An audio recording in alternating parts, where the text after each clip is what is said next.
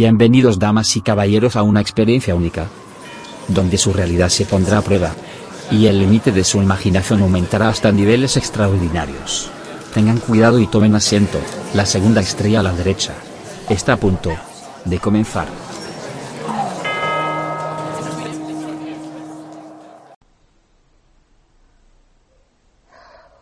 Hola a todos, buenos días, buenas tardes, buenas noches, depende de donde nos estén escuchando en, en, en, el día de hoy y bienvenidos una vez más a la segunda estrella a la derecha. Eh, con vosotros eh, una servidora, Salud Flores Borjabá y, eh, que, y Javier Antonio Nisa Ávila, como ya sabéis, eh, yo me dedico a la investigación en estudios filológicos, soy eh, profesora eh, de árabe en la Universidad de Málaga y Javi, que es quien me acompaña hoy.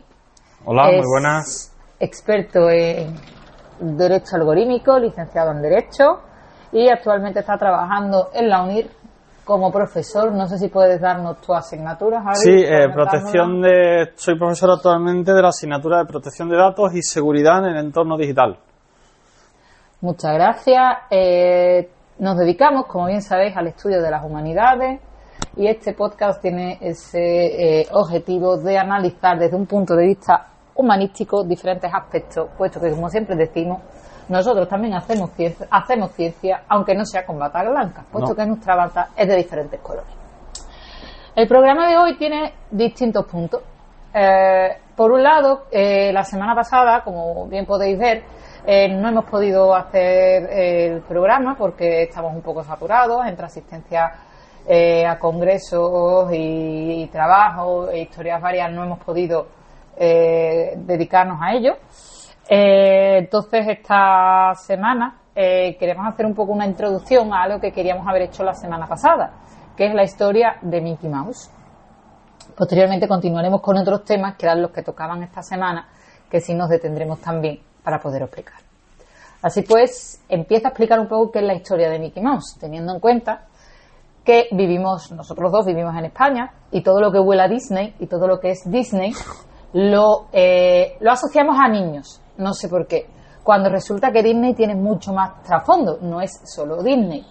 Hay que tener en cuenta que los principios de animación, tal como se conocen hoy día para poder hacer una película de animación, los establece Walt Disney eh, a través de sus películas, tales como estirar y coger, anticipación, los arcos, las escenas pose a pose, eh, todo este tipo de premisas eh, la- las incorpora eh, Walt Disney, digamos por decirlo de alguna manera, en sus películas, dándole ese movimiento que podemos ver ahora. Es decir, si no hubiese existido Walt Disney, hoy por hoy no tendríamos cine de animación o otra persona lo hubiera inventado, obviamente. Pero sí es verdad que fue el, pionero en esta historia. Eh, ¿y, ¿Y cómo llega esta historia? Bueno, bu- como él mismo decía, nunca debemos perder la vista de que todo empezó con un ratón. Y ese ratón fue Mickey Mickey, Mouse. Mouse. Que el 18 de noviembre ha cumplido nada más y nada menos 95 años. O sea, poco, poco tiempo ha pasado, pocas cosas han pasado desde entonces. Así pues, queríamos hacer un pequeño homenaje eh, al, al dibujo, tal vez más famoso del mundo, por decirlo de alguna manera, y contar un poco su historia y desmontar un poco los mitos referentes a, a Mickey. Como digo, seguramente los que me escuchen más allá del charco o los que me escuchen en Estados Unidos, los que nos estén escuchando en América, lo verán como algo normal y estoy segura que mucha de la gente de aquí en España dirá que es que es para niños como estoy cansada de escuchar en muchos aspectos. Exacto, sí, eso es algo que está muy extendido, sobre todo en Europa, no sé en el resto de esa, perdón, en España, no sé en el resto de países de Europa, pero en España sí, Sí, bueno, en existe España nosotros hemos intentado incluso hacer un crucero Disney, nos han dicho, y es verdad, ¿os interesa si eso es para niños? Cuando hay espectáculos de Broadway y tiene diferentes... eh, Elementos y diferentes cuestiones que no eh, son de niños. que no es solo, tiene entretenimiento que no es solo para, para, Para niños, niños. sino también adultos. Además, hemos ido varias veces a los parques Disney y podemos decir que no todo está para niños enfocado, que hay muchas cosas más allá de los niños y los Sí. adultos tienen muy, mucho protagonismo. En cualquier caso, sí es verdad que Mickey Mouse se ha convertido en un símbolo, eh, un símbolo, por decirlo de alguna manera. Bueno, pues eh, sin nada más, eh, empezamos un poco con la, con la historia de, de Mickey. Como todos sabéis, su aparición es en 1928, es cuando nace Mickey Mouse, con la película Steamboat Willie. El Steamboat Willie, ya hicimos otro programa en el cual estuvimos hablando de que era un corto eh, que fue revolucionario en muchos sentidos, puesto que fue el primer eh, dibujo animado que tenía música y eh, también en mostrar una sincronización del dibujo con el sonido. Hasta entonces, todo lo que había de, de animación, digamos que era mudo, no tenía nada, pero llegó Mickey, llegó Walt Disney y decidió ponerle música y darle un poco eh, de, de vida evolucionando hasta lo que conocemos hoy en día, ¿no? Bueno, la historia nos dice que Mickey Mouse es una idea que comenzó a gestarse en un viaje en tren de que Walt Disney eh, estaba haciendo de Nueva York a Los Ángeles. Y durante este viaje, Disney dibujó algunos bocetos de un nuevo personaje que se acabó convirtiendo en Mickey Mouse. Eso es lo que nos dice la historia, nos dice la leyenda. ¿Qué tiene de verdad? Pues esto está un poco mitificado. Yo voy en el tren y de hecho si vais en Disney World había una atracción en la cual te la explicaban y te lo comentaban por todos lados, de que Disney iba en un tren, se le ocurrió una idea fantástica y surgió Mickey y demás.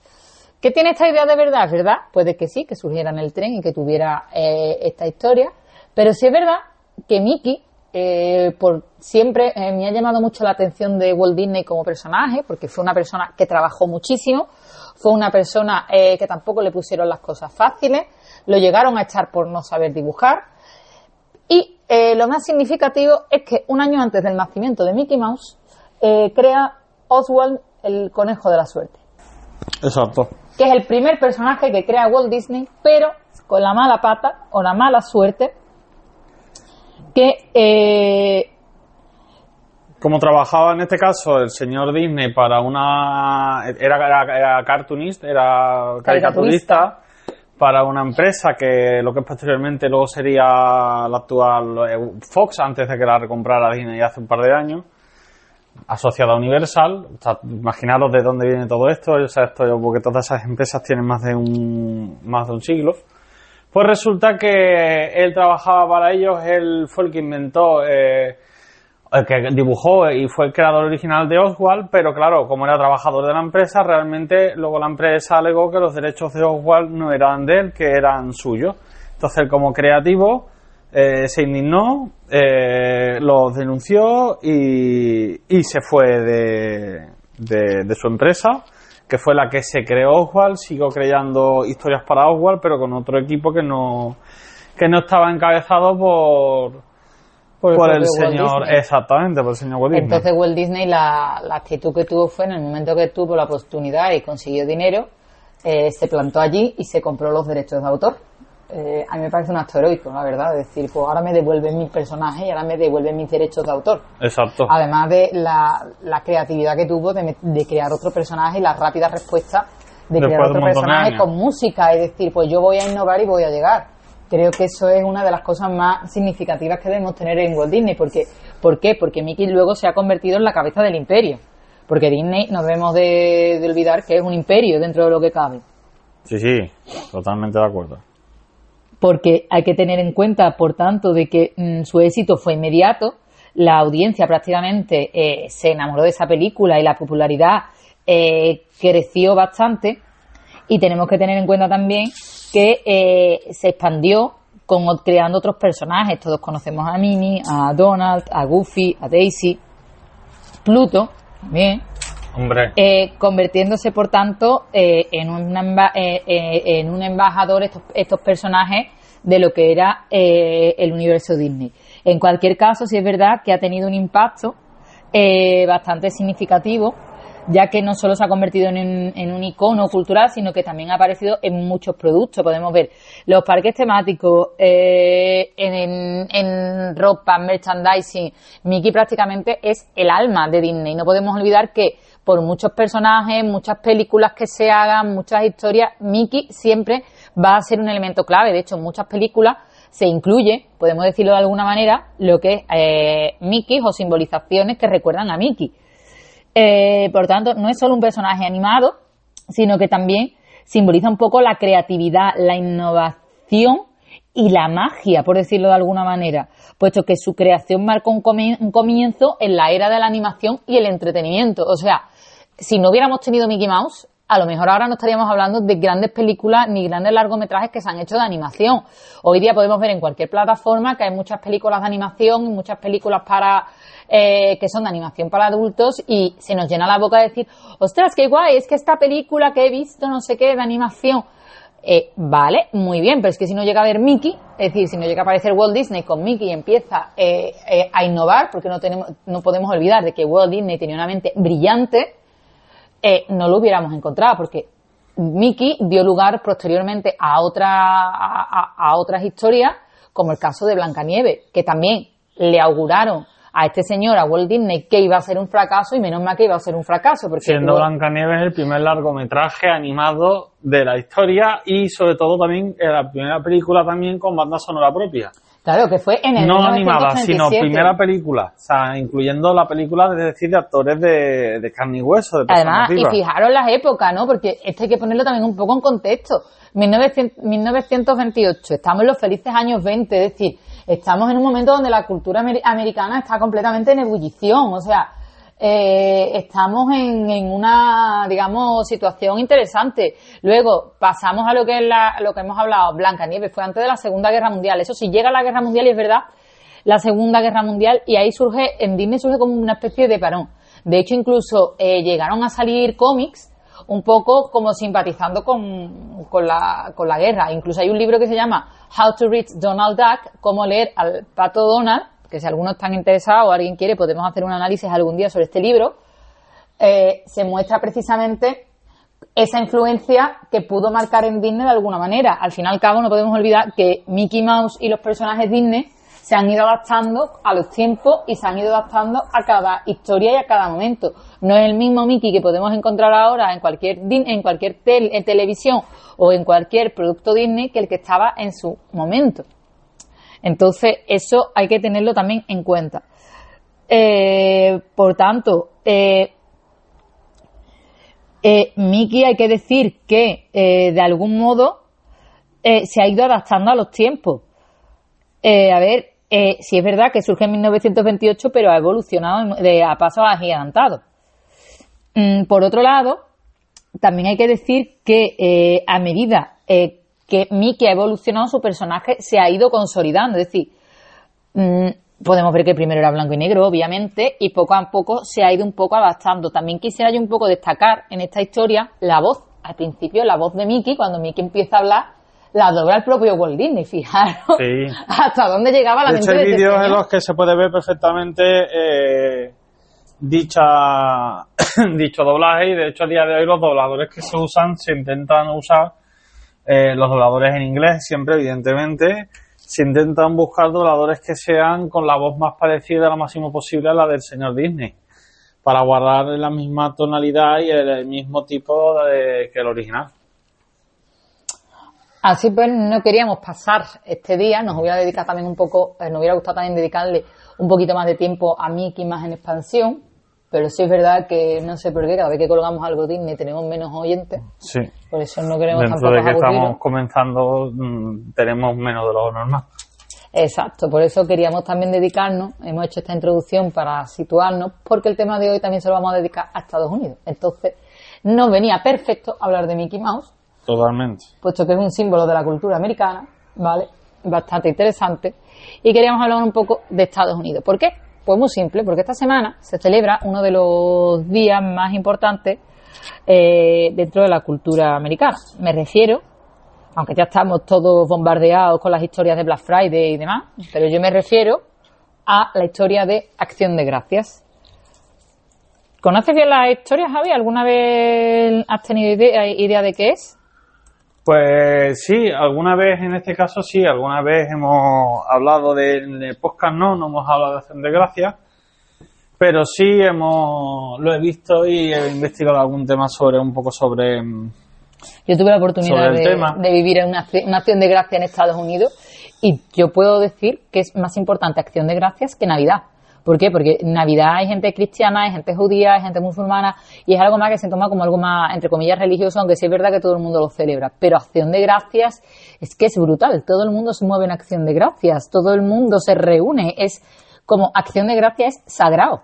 Es que es el día sagrado de Estados Unidos. Mm, totalmente no existe, eh, por decirlo de alguna manera, ningún otro evento como ese. Exactamente. El, tema de acción de gracia lo vamos a dividir en, varios puntos. Vamos a explicar, eh, en este caso, sobre la historia de acción de gracias que se remonta a la época de los primeros colonos europeos que llegaron a América del Norte en el siglo XVII.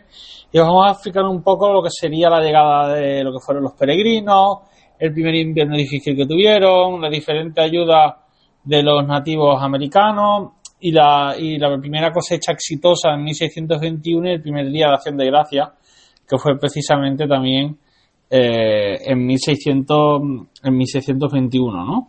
Porque nos puedes ir contando tu experiencia de Acción de Gracias a, en Estados eh, Unidos? Sí, yo lo recuerdo. A ver, yo me fui, eh, yo estuve en Estados Unidos en el año 2015 y yo estuve sobre todo en el, en el cuatrimestre, sería como el primer cuatrimestre del curso 2015-2016. Yo estuve haciendo una investigación, estuve en la Universidad de Harvard y eh, me pilló, pues, como estuve contando en el programa de Halloween, me pilló Halloween allí, me, me, pillaron Navidad, que también podremos hablar en Navidad de cómo la celebran los americanos y se celebra aquí, las diferencias que hay.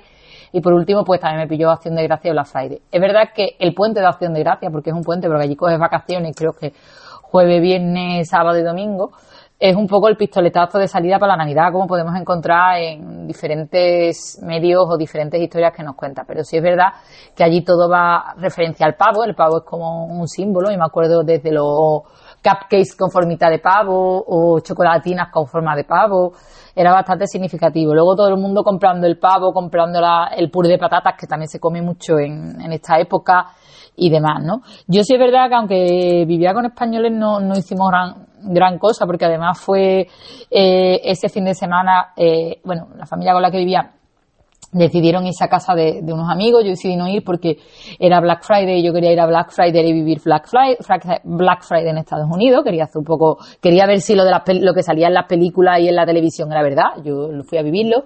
Y luego eh, también ese fin de semana yo saqué entradas para el Cascanueces porque también es muy típico eh, ir a ver eh, la obra del Cascanueces, entonces yo saqué para el Teatro de Boston saqué lo que era la, entrada del, del que por cierto tuve que sacarla con mucho tiempo de antelación, porque es algo bastante significativo. También es el mismo fin de semana, se estrenan las películas nuevas de Navidad, tipo Disney siempre coge estas fechas de manera significativa eh, para, para promocionar la película de las Navidades y muchos estrenos. De, hecho, ahora se estrena Wish. Ahora se estrena Wish. Fijaros que no es casualidad. No, no, no es casualidad. Siempre se estrena en el mismo, se estrena para el fin de semana de Acción de Gracia, porque es un momento en el que tú aprovechas para ir al cine, aprovechas para ir al teatro.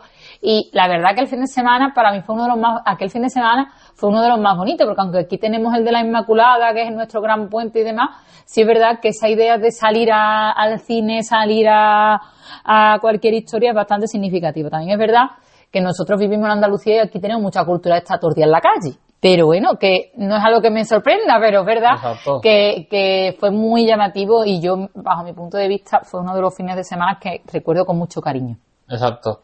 Bueno, pues con de Gracias comienza antaño, es decir, todavía faltaba una chispita, como ahora lo vamos a ir viendo. En 1620, cuando un grupo de colonos ingleses, conocido como los peregrinos, emprendió un viaje bastante arriesgado, evidentemente, porque era desde el antiguo mundo, como se llama, hacia el nuevo mundo, de Europa hasta, en este caso, a Norteamérica, Estados Unidos, en busca de la libertad religiosa y diferentes oportunidades económicas. Estos peregrinos eran separatistas que se habían separado de la Iglesia de Inglaterra y después de enfrentar diferentes persecuciones en su país decidieron embarcarse en el barco Mayflower para establecerse en América del Norte. la travesía del barco Mayflower realmente fue extremadamente difícil y desafiante era una nave que transportaba a 100 pasajeros, más o menos aproximadamente, según registros, y enfrentó muchas tormentas y condiciones climáticas adversas porque tenía que tener en cuenta que entonces duraban las travesías aproximadamente dos meses. Era una nave que estaba superpoblada y que las condiciones a bordo eran bastante precarias, hubo muchas enfermedades, etcétera. Finalmente, el 11 de noviembre de 1620, Después de dos meses, el Mayflower llegó a lo que sería hoy la costa de Cape Cod, en Massachusetts, y en lugar de su destino original, que era la región de Virginia. Antes de desembarcar, los peregrinos redactaron y firmaron el Mayflower Compact, que era un acuerdo que establecía un gobierno autónomo para la colonia y el respeto a las leyes establecidas. Este pacto fue un precursor importante de los conceptos del gobierno democrático en la historia de los Estados Unidos. Esto es otra cosa que hablaremos otro día. Los peregrinos exploraron la zona en busca de un lugar adecuado para establecerse y finalmente eligieron Plymouth como lugar de asentamiento, aunque cuando llegó el invierno se enfrentaron realmente a bastantes dificultades y ahí establecieron su futura colonia. El primer invierno, como os podéis imaginar, os estamos comentando, fue bastante difícil. Los peregrinos se enfrentaron a condiciones extremas bastante eh, adversas. El clima frío, las tormentas de nieve hicieron que adaptarse al entorno fuera más desafiante de lo que ellos actualmente se esperaban. Durante ese invierno enfrentaron a una grave escasez de alimentos, falta de suministro, duras condiciones climáticas, y hubo un gran impacto en respecto a malnutrición que conlleva una alta tasa de mortalidad y de hecho muchos colones perecieron por enfermedades y dificultades extremas de, por hipotermia. Los peregrinos que mm, considerablemente habían sufrido en ese Mayflower sufrieron bastante, pero la, como la situación comenzó a cambiar en la primavera de 1621, cuando los nativos americanos locales cuando los nativos americanos locales, especialmente la tribu eh, Wampanoag, entraron en contacto eh, con los peregrinos eh, allí en, en, lo que sería en la colonia de Mayflower, como os estamos comentando. Es cuanto que era un miembro, en este caso, de la tribu de los Wampanoag, Wampanoag eh, había aprendido inglés tras ser llevado a Inglaterra en años anteriores. Era uno de los eh, eh, indios americanos o de los nativos americanos que tuvo ese privilegio y es también una figura histórica. Y jugó un papel crucial al enseñar a los colonos, en este caso, las técnicas de siembra y pesca adaptadas a la región. Hay que tener en cuenta que las diferentes en Estados Unidos, lo que actualmente es Estados Unidos, había diferentes tribus indias, aunque todos eran indios americanos, evidentemente había muchos tipos, muchos tribus que estaban, dependiendo de cada zona, estaban establecidos. Pues en esta zona, en este caso, eran los Wampanoag. Y gracias a ello, pudieron, en este caso, empezar a, sobrevivir y a tener una asistencia eh, por parte de los nativos de la zona. Este espíritu de colaboración y gratitud entre los peregrinos que verán los que venían de fuera a colonizar sus tierras y los que serían los, los, eh, la tribu local, eh, los nativos americanos, fue esa, esa semilla que sembró la gratitud en la que se convertiría posteriormente en Día de Acción de Gracia. Por ello, en la primavera de 1621, la situación de los peregrinos comenzó a mejorar gracias a esa ayuda, como comentaba, de los nativos americanos, de los Wampanoag. Y es cuanto que era principalmente que al saber inglés era el que le enseñaba, el que hacía de mediador entre las tribus indígenas de la región y ellos, fue puesto que el idioma era crucial para entenderse. En este caso es cuanto eh, eh, desempeñó un papel crucial enseñando habilidades para subir a la región, técnicas agrícolas atadas al suelo y al clima, lo que permitió cosechas exitosas. También enseñó a pescar, aprovechar los recursos naturales de la zona, y sin el sin, sin los Wampanoag y los Masoit también, en este caso, que Masoit era el líder de los Wampanoag, realmente no hubieran podido sobrevivir y hubieran tenido un problema bastante, bastante grave. En marzo de 1621, fijaros que esto todo está pasando en 6-7 meses. En 6-7 meses, o sea que esto está pasando de una forma súper, súper rápida. En marzo de 1621, Masoit, que era el líder de los Wampanoag, y los peregrinos establecieron un tratado de paz y cooperación que duraría más de 50 años. Esta alianza, que fijaros que estamos hablando que duraría medio siglo, porque a veces parece que hablamos de siglos y que es como si fueran días. Y no, no, estamos hablando que 50 años son casi dos generaciones, cada generación son 33 años. Esta alianza fue muy beneficiosa tanto para los colonos como para los Wampanoag, ya que proporcionó tanto seguridad y apoyo mutuo en una región que a menudo estaba llena de entretensiones entre diferentes tribus, como he comentado, no solo había una. Con la ayuda de los nativos americanos, los peregrinos pudieron celebrar su primera cosecha exitosa en otoño de 1621, es decir, un año después de su llegada. Como expresión de gratitud y para compartir la alegría de esa buena fortuna, de esa buena voluntad, los colonos decidieron organizar una celebración eh, conjunta con, la, eh, con, con, los Guampanoag y todas aquellas tribus que se quisieran sumar. Es lo que más tarde se consideraría el precursor del Día de Acción de Gracia. La colaboración y la ayuda mutua entre los peregrinos y los nativos americanos en aquellos primeros años establecieron una relación única y simbolizaron una importancia del respeto y la cooperación intercultural y unas bases para el Día de Acción de Gracia, que es un recordatorio de gratitud y unidad. Por ello, como momento, la llegada de la primavera y las enseñanzas de estos nativos, es cuanto y el líder, en este caso, como hemos comentado, esta alianza política generaron, como hemos comentado, esa cosecha exitosa en otoño de 1621. Y esta cosecha supuso traer un gran, una gran sensación de alivio para la comunidad, eh, una sensación también de, euforia y celebración para los peregrinos que después de enfrentar la adversidad y la pérdida durante el invierno, pérdida de muchos de los, de los que llegaron, la perspectiva de tener suficiente comida para pasar el próximo invierno fortaleció la moral de la comunidad. Como comentábamos, se establecieron una fiesta en la que se invitó a todos los Juan a unirse a ellos en un festival que duró tres días y un evento que se considera la primera celebración de Acción de Gracias. Durante estos tres días se llevaron a cabo actividades que incluían desde juegos, competiciones, evidentemente abundante comida, aunque los detalles exactos de la comida servida no están documentados, sí se cree, por en este caso por diferente documentación eh, de la época e historiadores de, eh, de forma circunstancial, que se creía que incluía aves de caza, pescado, maíz, frutas y verduras locales, puesto que era la gastronomía de la época. Esta celebración fue más que un simple festín, fue un momento de unidad y agradecimiento entre diferentes tribus que eran de culturas distintas. Los peregrinos y los guampanoas que compartieron alimentos, historia y tradiciones, sentando las bases para una relación intercultural que al menos por un breve periodo de tiempo trascendió diferencias culturales y lingüísticas. Aunque esta celebración de 1621 no es el origen directo de la acción de gracias como la conocemos hoy, sí representa un momento crucial de la historia de los primeros colonos y su relación con los nativos americanos. Este evento, como comentamos, que se considera el primer día de acción de gracia, eh, que era una de gratitud y convivencia, eh, no fue una festividad planificada, sino más bien surgió de forma espontánea para expresar esa gratitud como estamos comentando. Los colonos liderados por William Bradford y el gobernador de la colonia de Plymouth invitaron a los, al líder Masoy, líder de los Wampanoag, y a uno de los unos 90 de sus hombres a participar en esa celebración que estamos comentando, como gesto de agradecimiento por la ayuda bien dada durante el año. Durante esos tres días, eh, pues evidentemente, como hemos comentado, hubo bastante comida y incluyó actividades como juegos y competición. Y cabe celebrar que no se estableció una tradición anual inmediata, sino que la, decía, la Día de, Acción de Gracias realmente es algo que, eh, eh, como estamos comentando, es algo que la verdad que, que fue mm, poco a poco y que se fue, se fue desarrollando, ¿no?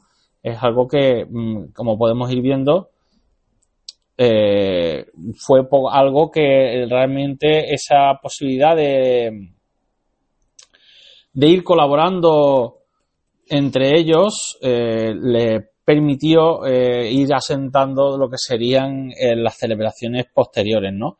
A lo largo de los años, las celebraciones de acción de gracias se han ido eh, arraigando y evidentemente se han ido expandiendo a todos los niveles, ¿no?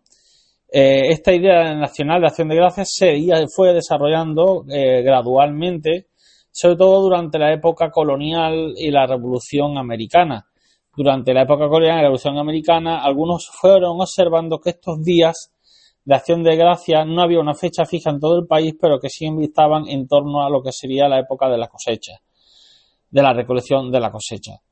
Eh, pero concretamente eh, hubo una contribución muy específica que fue la contribución de Sarah Josepha Hale, editora de la revista Good Ladies Book, que desempeñó un papel crucial en la promoción de una idea clave mm, como Día de Acción de Gracias a nivel nacional. Durante época, eh, Sara Josepha Hale eh, abogó por la instauración de un Día Anual de Acción de Gracias como una forma de unir al país y fomentar la gratitud.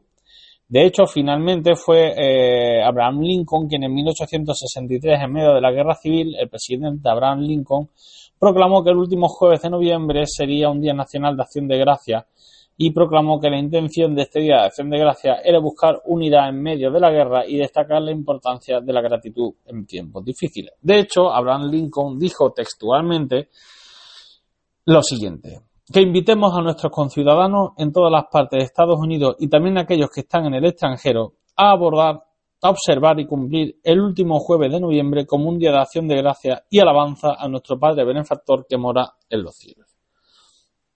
Esto fue así y en este caso, eh, para dejarlo de forma todavía más específica y más concreta, fue en 1939 cuando eh, Franklin Roosevelt cambió la fecha del Día de Acción de Gracias al cuarto jueves de noviembre para de esa forma hacerlo coincidir y extender la temporada de compras navideñas y estimular la economía durante la Gran Depresión. Seguía siendo en noviembre, pero fue el cuarto en este caso para dejarlo de una forma más que fuera el último porque a lo mejor podía coincidir un poco demasiado adelante. En 1941, el Congreso de los Estados Unidos aprobó una solución en la que oficialmente sería el cuarto jueves de noviembre el Día de Acción de Gracias, marcando de esa forma la fecha en la que se celebraría hasta el día hasta el día de hoy. Evidentemente eh, es una fiesta que se ha expandido a nivel nacional, que incluye eventos deportivos a lo largo del Día de Acción de Gracias, como por ejemplo eh, o festivos como por ejemplo el famoso Festival de Macy's en Nueva York, que empezó en 1924 y el año que viene hace eh, un siglo, va a ser, va a ser espectacular. Eh, fútbol americano, las diferentes escenas tradicionales, como comentaba en este caso el tema del el, pavo y todo lo que estamos comentando alrededor del Día de Acción de, gracias. La verdad es que el tema del pavo es un tema bastante curioso porque la tradición de servir pavo en acción de gracias tiene raíces históricas y ha evolucionado a, lo largo del tiempo. El hecho de que el pavo sea el plato central es porque simboliza abundancia y disponibilidad. Cuando estos peregrinos comentaban que en 1621 eh, comieron entre ellos aves de caza, se, se sobreentiende que fueron pavos porque en aquella zona eh, había muchísimo y es una zona de muchos pavos y es abundante. Y es una carne que siempre se usaba por los nativos de la época para cuestiones festivas. A su vez, como comentaba Sara Joseph Fair, que era editora en el siglo XIX de la revista que Ladies Goodies Ladies Book, también incrementó esa idea y promueve la idea del pavo como plato central en la festividad. Eh, em, intentando popularizarlo con diferentes recetas. Y en 1784, que fue cuando Benjamin Franklin eh, indicó lo que os dije anteriormente, eh, propuso el pavo como símbolo nacional de los Estados Unidos en lugar del águila. Imaginaros hasta qué punto el pavo se instauraría, ¿no? O sea, el tema de la acción de gracias. Y luego además, el, precisamente como es un día de acción de gracias y de compartir, la comodidad y el tamaño del pavo, es decir, como es una ave grande, permite compartirlo con toda la gente que está alrededor y simboliza también todo ello. De hecho, ha hablado de la cabalgata de Macy's y hemos empezado hablando de Mickey Mouse. Y Mickey Mouse es un símbolo en la cabalgata de Macy's. De hecho, la primera vez que apareció fue en 1934 en un esfuerzo colaborativo entre Walt Disney y el entonces director de la cabalgata, eh, Tony, Tony Sark. Eh, que le encantaba Mickey Mouse y decidió hacer un Mickey Mouse de grandes proporciones. Mm, yo hemos estado mirando, porque está mirando qué, proporciones tenía el primer Mickey, porque luego sí es verdad que ha salido en otras cabalgatas. Eh, el primero que fue, eh, como ya he comentado, en, 1934 era un, globo gigante, era de la altura de, unos 40 pies, para que os hagáis una idea. Eh, más o menos de cuánto podía estar eh, este este globo, por decirlo de alguna manera, ¿no? Se convirtió, por tanto, en un icono para que veáis cómo Mickey Mouse no se mete solo a lo que es un dibujo para niños, sino como un símbolo, por decirlo de alguna manera, ¿no? Eh, además, este globo fue construido en el Goodyear Headquarters en Akron, Lección, Ohio. Goodyear. Goodyear, sí. La marca Goodyear. ¿Puedes hablarnos de Goodyear, Javi? La marca Goodyear de neumáticos en este caso. Fijaros que eh, realmente siempre los Estados Unidos, y más en estas situaciones que estamos hablando también, que en la época de la Gran Depresión, intentaron involucrar a todas las industrias para poder salir de ella. De hecho, tenemos que hacer más adelante un programa sobre, sobre la Gran Depresión puesto que en la Gran Depresión se inventaron muchos conceptos como a día de hoy que existen, como por ejemplo la obsolescencia programada. Eso ya será Eh, efectivamente, porque tenemos que, que tener en cuenta de que estamos en el año, como he dicho, en el año eh, 34, cuando se hace este globo, que ya hemos, ya hemos detectado que tenemos una gran depresión, aunque yo no sé si podríamos llamar a la crisis que estamos viviendo gran depresión o super gran depresión. Sí, o que todos estamos gran, gran, Gran grandemente depresión, porque sí, siempre hablamos la gran depresión, pero es que la del 2008 yo no sé qué fue, la que estamos viviendo ahora miedo me da, ¿sabes cómo llamarla? Vamos. Entonces, yo lo que digo, simplemente quería hacer un poco referencia a eso, para que se viera que no, eh, eh, la historia no es algo eh, que digamos de Mickey Mouse solo para niños, sino que es un- una, eh, una, una historia, por decirlo de alguna manera. Bueno, pues, ¿qué viene después del Thanksgiving, Javi? Después del Thanksgiving nos encontramos con un día bastante bueno. Bueno, para quienes nos gusten las compras, que en este caso es el, el Black Friday. Black Friday, bien, Black Friday, viene Black Friday. Viernes negro, que ahora nos va a explicar Salud con muchos detalles qué significa Black Friday, por qué, el porqué de Black Friday desde un punto de vista histórico, teniendo en cuenta lo que podemos entender por histórico, puesto que es una fecha que quizás o no, ahora veremos cuando lo explique, puede que sea más o menos eh, reciente, ¿no? Bueno, sí, puede que sea reciente. Yo puedo contar mi experiencia antes de empezar a contar eh, lo que es la historia de, de, Black Friday de, una manera un poco más, más detallada. Eh, yo tuve, como he dicho, la oportunidad de vivir el Black Friday. Yo cogí esa mañana, madrugué, me levanté temprano como si me tuviera que ir a la universidad, me arreglé y me fui de compra. Me fui a dar una vuelta ver lo que encontraba por Boston. Bueno, yo me harté de comprar cosas, no es nada mm, parecido a lo que eh, hay aquí, allí es como que te lo tiran todo eh, de precio. Vamos, recuerdo eh, que me compré eh, desde camisas, pantalones, botas y lo más caro creo que me costó 10 dólares, que no estoy hablando, y todo ropa en condiciones de marca Tommy Hilfiger y de otras marcas altas, Ralph y, demás, que, que, no fue una cosa que me gastara. Sí es verdad que a mí me llamó la atención de que vemos en la tele de que se pelean por las teles y demás, y a mí me hubiera, me, me hubiera gustado ver lo de las teles, pero es verdad que tecnología dependiendo se hacía o no se hacía la oferta. Apple no hacía ofertas, por ejemplo, por lo menos aquel año no hizo ninguna oferta. Por otro lado, eh, sí es verdad que yo sí viví un episodio, ¿vale? Relacionado sobre todo con niños, ¿vale? Porque resulta que yo estaba comprando en Macy's, estaba comprando pues ropa y demás que estaba viendo porque Macy's puso muy buenos descuentos para ese día. Entonces, claro, de repente escucho por megafonía que Santa Claus había llegado y que iba a recibir a todos los niños y que le iba a dar cookies a todos los niños que fueran a verlo. Yo, aquello no es que fuera una avalancha, aquello fue, vamos, una gran cantidad de niños corriendo con los padres, que yo no sé qué era peor, si los niños o los padres, O para ver a Santa. Claus. Aquello parecía como una estampida de niños corriendo, vamos. La verdad que estuvo muy divertido, porque si es verdad que dentro de lo que pasa, si es verdad, siempre fue un poco que tú dices, wow, pero no, fue divertido y yo la verdad, eh, como digo, me vine cargada de cosas, vamos, que no puedo decir que no me compré nada ni nada por el estilo, sino que me volví en en la más consumista del mundo aquel día. Lo tengo que reconocer, tengo que ser sincera. Bueno, la historia sabemos todos que radica, por decirlo de alguna manera, en Estados Unidos y está vinculada principalmente eh, al inicio de las compras navideñas. Bueno, está, está iniciado porque es una manera de tú poner eh, descuentos e incentivar un poco la economía. Porque, a ver, eh, sí es verdad que todos compramos regalos para Navidad, pero aquí en España es curioso. Ahora sí es verdad, llevamos pocos años ya con la tradición del Black Friday. Pero sí es verdad que las rebajas te las ponen después de los Reyes Magos. Vamos a ver, señores, que luego va todo Dios a, a descambiar cosas porque me lo habéis puesto a mitad de precio, que eso, y, a la- y aparte da mucho coraje, porque te tienes que esperar a después de Reyes para comprarlo. Y el que me diga que no, pues la verdad, eh, coraje sí que da. No sé tú qué opinas, Javi. Sí, la verdad es que sí, porque aquí en España es totalmente diferen- diferente, ¿no? Totalmente distinto y la verdad es que sí, da mucho, da mucho coraje y, y es un poco, no sé si decirlo injusto, pero bueno, es bastante, es bastante diferente, ¿no? Entonces yo creo que Black Friday también ahora mismo día de hoy también es un símbolo, Lo que pasa que en España los Black Friday no es como en Estados Unidos, es muy distinto. No, ni por asomo. Entonces es bastante. mm, Es bastante menos Black Friday que como lo es allí, que realmente la, como tiran los precios es, real.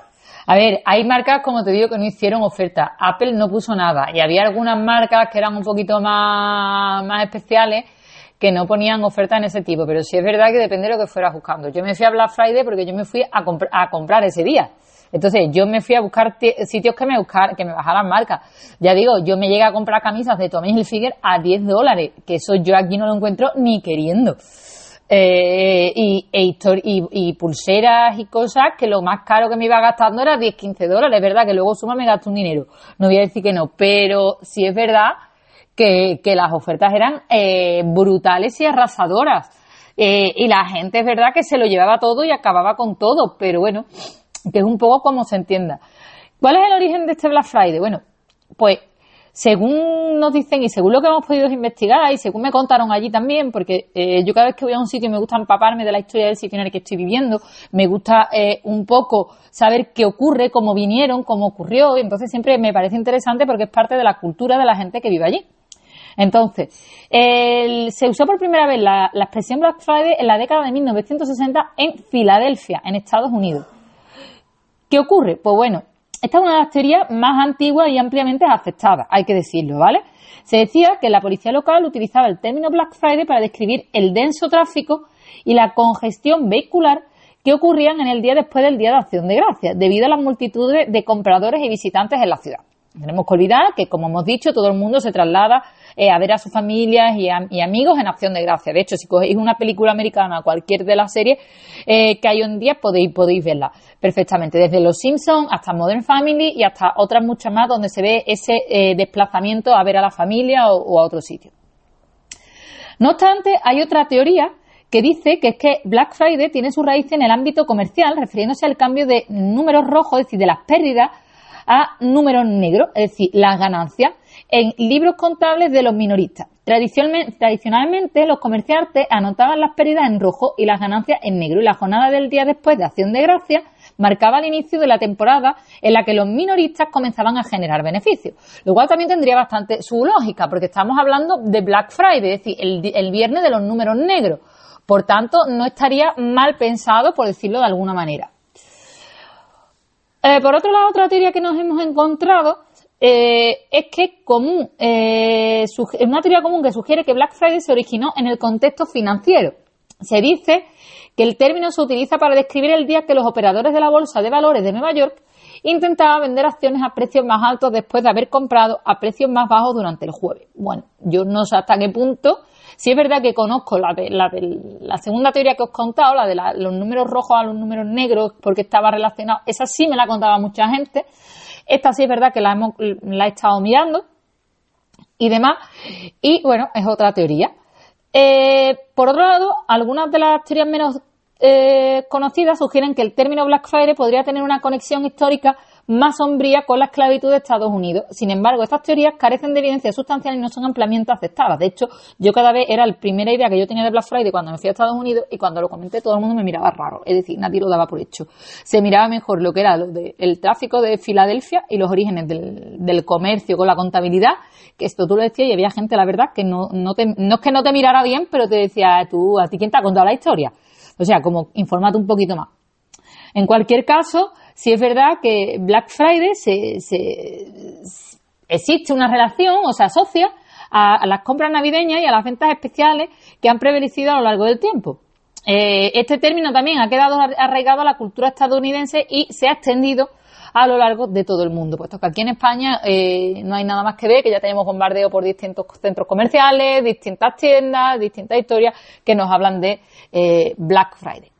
¿Cuál es la teoría que gana peso? Bueno, yo por el tiempo, por lo que estuve yo preguntando allí, a mí yo creo, ¿vale? Puesto que esto yo lo he estado repasando, pero siempre digo, cada vez que voy a un sitio me gusta preguntar y me gusta informarme, que la que con la que me quedo es con la de la, la, de la contabilidad. ¿Por qué? Porque era la que me decía la gente, pero claro, eso es como todo, eso es la cultura popular, que te pueden decir o, o no.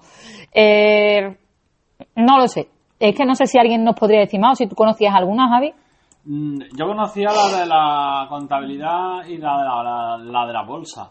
Y yo siempre me he inclinado realmente eh, más bien por la de la contabilidad, como tú dices, porque al final un poquito hay que aplicar un poco la lógica, porque no es un tema de que tenga una contextualización histórica de una forma muy, en fin, como puede ser, como he explicado antes, del Día de Acción de Gracias, que sea algo más contrastado, sino que es algo un poco más comercial. Pero claro, con todo y con eso, eh, es bastante curioso. Y yo me inclino más sobre todo el tema de la contabilidad, porque coincide en todos los aspectos. También es verdad que tenemos que decir que hoy en día, que tiene esos fines comerciales, eh, que la sociedad americana es una sociedad muy consumista. A ver, consumistas somos todos, parto de la base. Y el que me diga que no, mmm, digo que no me termino yo de, de creer la historia, porque todos somos consumistas y todos consumimos cosas y tenemos ese valor adquisitivo de, de adquirir cosas, ¿no? Eh, pero bueno, a ver, que si tenemos que asociarla, sí. A mí la teoría de la de la esclavitud yo la he escuchado y yo que diría que sería una falacia y que sería un poco general y un poco encasillar las cosas, pero... Sí, la verdad que sí. Yo no, la verdad te lo digo, yo allí no, eh, cada vez que he preguntado, porque es un poco la historia así que nos cuentan y siempre te sale el listo de turno diciendo, eh, es que está relacionado con los esclavos, el tipo Pepito Grillo, por decirlo de alguna manera, para decirle, bueno, vamos a informar un poquito, ¿no? Mm, existen varias teorías. la más extendida yo me quedaría con la de la contabilidad.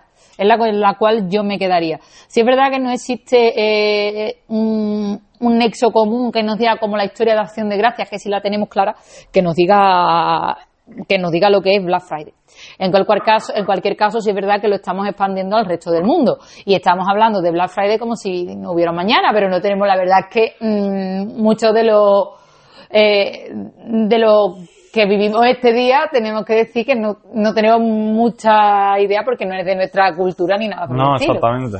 ¿Sabes? Lo mismo que Acción de Gracia. Ya se está viendo en sitios aquí en España que quieren celebrar la Acción de Gracia. Eso, que me, ha... eso me, resulta curioso, eso sí me gusta. Eso es algo que, como el origen, como acabamos de explicar, es un origen que se basa en la multiculturalidad, interculturalidad y realmente, pues, que no viene mal ahora esa intentar. Entonces, Javi, ¿tú crees que hay un poco de, de, influencia americana en el mundo que nos están intentando poner costumbres? Sí, nos están intentando americanizar, pero que realmente no es americanizar, o sea realmente estamos que partir de la base, por ejemplo, que el Día de Acción de Gracia eran colonos europeos que fueron a Estados Unidos y que antes que Estados Unidos se considerara Estados Unidos, es decir, cuando eran colonias europeas, eh, se establecieron todas estas tradiciones. Entonces, realmente podemos decir, es una tradición americana, es, actualmente es del territorio de Estados Unidos, pero su origen eh, y sus ideas y su semilla y, y implantación eh, de, por parte de europeos que se fueron sí, a pasa lo mismo que Halloween cuando estuvimos hablando, ¿no? De cómo se adaptó los nabos a calabaza por el tema de,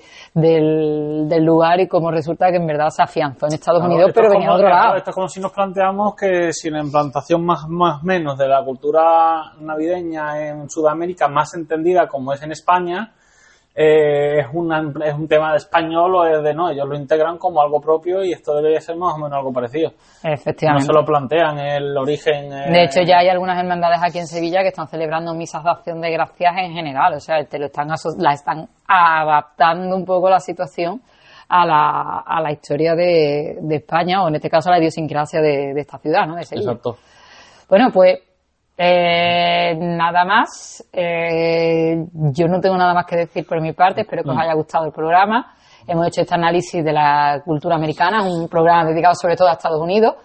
Eh, en primer lugar porque hemos hablado de Mickey Mouse, hemos hablado de Acción de Gracia y hemos, y hemos concluido con, con, Black Friday.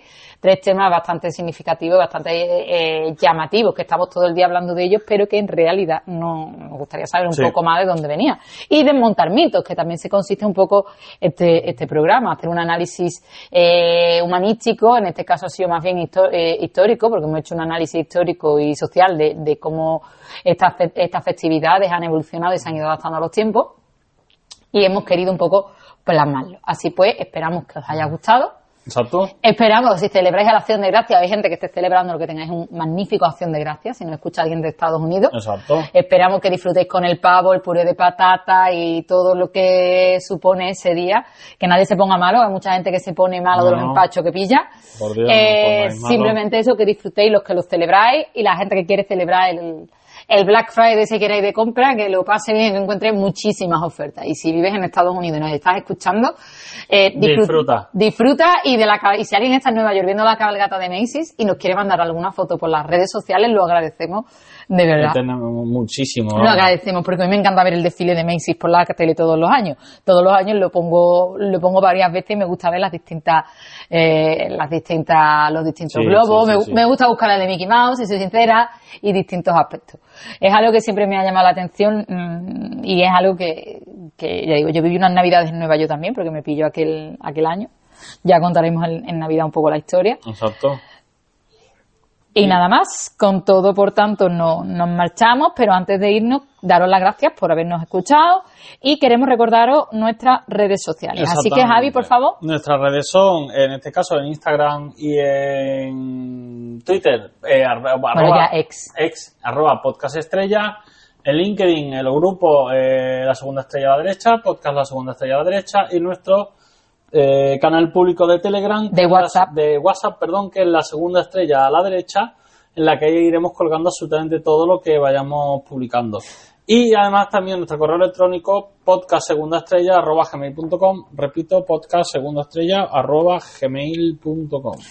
Pues lo dicho, podéis encontrarnos por las redes sociales donde podéis escuchar todos nuestros programas y si os habéis perdido alguno o queréis volverlo a escuchar.